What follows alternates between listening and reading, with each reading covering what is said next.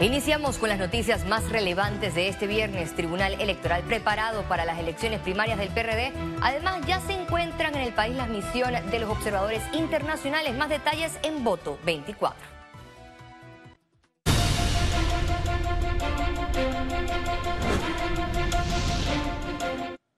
El Partido Revolucionario Democrático, el colectivo político más grande del país, celebrará este domingo 11 de junio sus elecciones primarias a todos los cargos de elección popular. En estos comicios internos, el oficialista PRD tendrá la oferta electoral de ocho precandidatos presidenciales, 112 alcaldes, 128 diputados, 1.806 representantes y 35 concejales. El 17% de los aspirantes son mujeres y el 82% hombres. El partido escogerá a sus líderes en medio de una fuerte división por las 28 reservas para diputados, 22 para alcaldes y 64 para representantes. Estamos calculando alrededor de un 40 al 45% desde el estamento electoral. Nosotros hacemos nuestra análisis en base a la movilización de las 13.500 personas que corresponden a miembros del PRD que estarán en las corporaciones electorales y eso representa todas las provincias y comarcas. Así que estamos seguros de que tendremos una participación superior al 40%. Nos hemos preparado para ello. En el Partido Revolucionario Democrático hay más de 730 mil personas habilitadas para ejercer el voto, más de 1.100 centros y más de 1.900 mesas de votación. El Tribunal Electoral estará encargado de la impresión de las papeletas y la transmisión extraoficial de resultados. Eh, la tendencia básicamente se define por la competencia que haya y la diferencia de votos que hay entre uno u otro candidato. Eh, si la diferencia es amplia, la tendencia se va a dar rápido. Si la diferencia es muy pequeña, uno o dos puntos porcentuales, pues obviamente demoraremos un poco más. Esperemos que eh, podamos tener, y aclaro, los resultados se comienzan a dar de las cuatro y media, la primera mesa.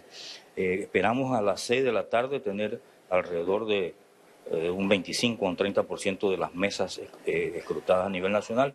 Para el ex fiscal electoral Boris Barrios, el plato fuerte de las elecciones será la medición de fuerzas entre los precandidatos presidenciales José Gabriel Carrizo, Cristiano Adames y Pedro Miguel González. Bueno, debemos partir por señalar la tradición de este país, ¿no? que el, partido de gobierno no repite por el voto castigo y este ha sido una gestión de gobierno muy difícil, pretextando incluso la, eh, la pandemia pero el uso de los recursos del Estado ha sido una situación eh, vergonzosa. Las urnas se abren a partir de las 7 de la mañana y se cerrarán a las 4 de la tarde. Félix Antonio Chávez, Econius. El exmandatario y aspirante presidencial por el Partido Popular, Martín Torrijos, aseguró que el PRD en sus primarias va a elegir entre lo moral y lo más clientelista del partido oficialista. Estas primarias definen si se impone la moral y la decencia o si el clientelismo impone sus candidatos. En estas circunstancias he sido claro que hay que diferenciar entre la membresía del partido y la cúpula que lo dirige y lo utiliza. Una cúpula que actúa de acuerdo a sus intereses mezquinos y a sus negociados. Ellos no constituyen el liderazgo torrijista que debiera conducir al PRD.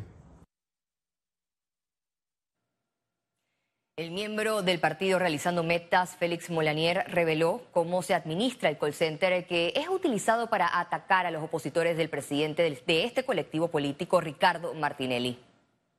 Se les paga a, los miembros del call center a través de una empresa privada y quien maneja el call center es la secretaria de comunicación del partido que todos conocemos. Ella es la, que, ella es la jefa directa de los call centers. Pero la línea de comunicación del call center se maneja presidente del partido, secretario general, secretaria de comunicación. Mira, ustedes se quieren dar cuenta cómo va a ser las actuaciones de Ricardo Martínez en la presidencia de la República. Miren el odio que destilan las cuentas que los apoyan a él. Ese va a ser el reflejo. Días oscuros le, le esperan a Panamá si Ricardo Martinelli vuelve a ser presidente de Panamá. Las primarias del Partido Revolucionario Democrático contarán con la presencia de los observadores de la Unión Interamericana de Organismos Electorales. La agrupación fue recibida por los magistrados del Tribunal Electoral, a quienes plantearon el mecanismo de este proceso interno con temáticas, el módulo de postulaciones y el trabajo técnico de los informáticos que velan por la transparencia digital. Las autoridades del Tribunal Electoral también ofrecieron detalles del funcionamiento del sistema extraoficial de resultados.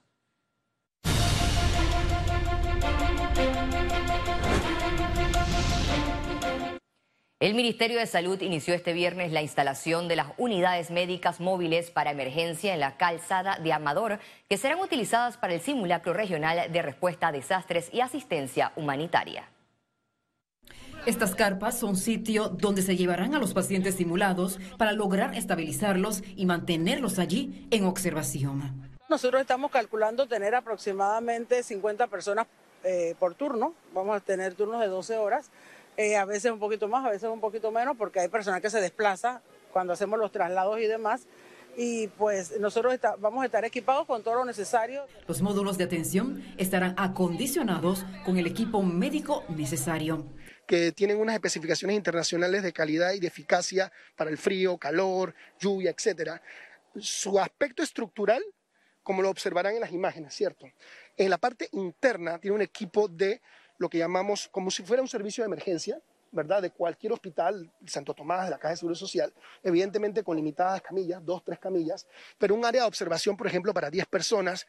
Cabe destacar que en la simulación participarán los estamentos de seguridad y emergencias con sus equipos de ambulancia y personal especializado. Autoridades reiteraron a la población que este evento se realizará del 13 al 16 de junio. El ministro de Gobierno anunció que el simulacro regional de desastres que se desarrollará del 13 al 16 de junio dejará al país una nueva aplicación para alerta de siniestros. Eh, vamos a dejar de este simulacro una aplicación de notificación que es alerta SINAPRO para notificar de todo lo que va a ocurrir si ocurre una situación, un fenómeno meteorológico y de igual manera también vamos a, eh, a comunicar a través de ese SMS a los teléfonos móviles Autoridades del Ministerio de Salud reiteraron el llamado a la población a inmunizarse y mantener las medidas de bioseguridad ante el aumento de casos de influenza. Las curvas sí están en el límite, el límite superior, ha aumentado un poco los casos, no tanto los casos han aumentado para decir de caso de alarma, tampoco estamos en caso de alarma, pero sí estamos en caso de vigilancia, están en alerta. Economía. El Canal de Panamá avanza en su hoja de ruta para el desarrollo de un nuevo sistema de gestión del agua. La administración ya cuenta con los resultados de un estudio.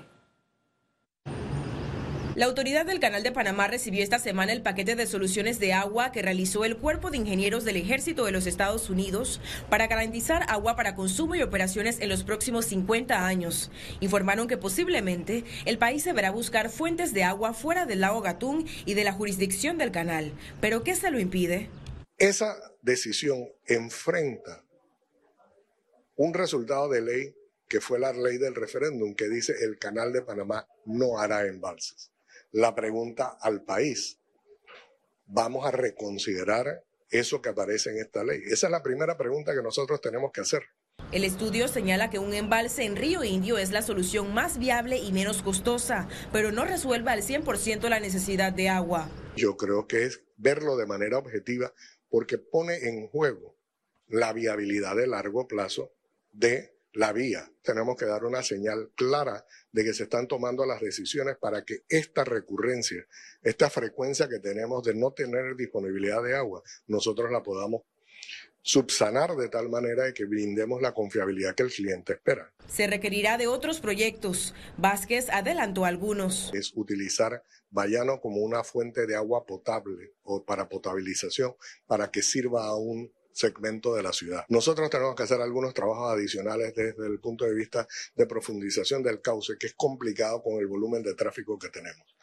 Tenemos también la posibilidad de cambiar la toma de agua de la planta de Miraflores para poder llevarla a un punto distinto que nos permita operar el canal de una manera diferente. Para ejecutarlos, la ACP estima una inversión mayor a los 2 mil millones de dólares. Ahora, estos resultados irán a la Junta Directiva del canal, de donde saldrá una propuesta que presentarán al Ejecutivo para la toma de decisiones. Ciara Morris, Econews. La ministra federal de Relaciones Exteriores de Alemania, Annalena Baerbock, celebró su primer acercamiento con su homóloga, la canciller panameña Janaina Tehuaney Mencomo. La agenda diplomática contempló la visita al Canal de Panamá y la conversación de temas relevantes como la cadena de suministro sostenible, el fomento de la paz, el cambio climático, el hidrógeno verde, el comercio mundial y las políticas económicas internacionales. El encuentro se dio que en cuanto a temas que nos, en los que discrepaban, o sea, las finanzas, los flujos financieros, ahora se abordan reformas porque para más inversiones, por ejemplo, en la infraestructura, como por ejemplo en el marco de la iniciativa Global Gateway de la Unión Europea, que queremos aprovechar también en esta región, la suspensión de la lista Gafi sería algo fundamental. Hemos expresado por medio del ministro Alexander que Panamá está en pleno cumplimiento de las 15 acciones del GAFI, lo que en su salida técnica facultaría también la salida en un futuro de las listas de la Unión Europea. Y al regreso, internacionales. Conozca los detalles del acuerdo pactado por el gobierno de Colombia y el ELN.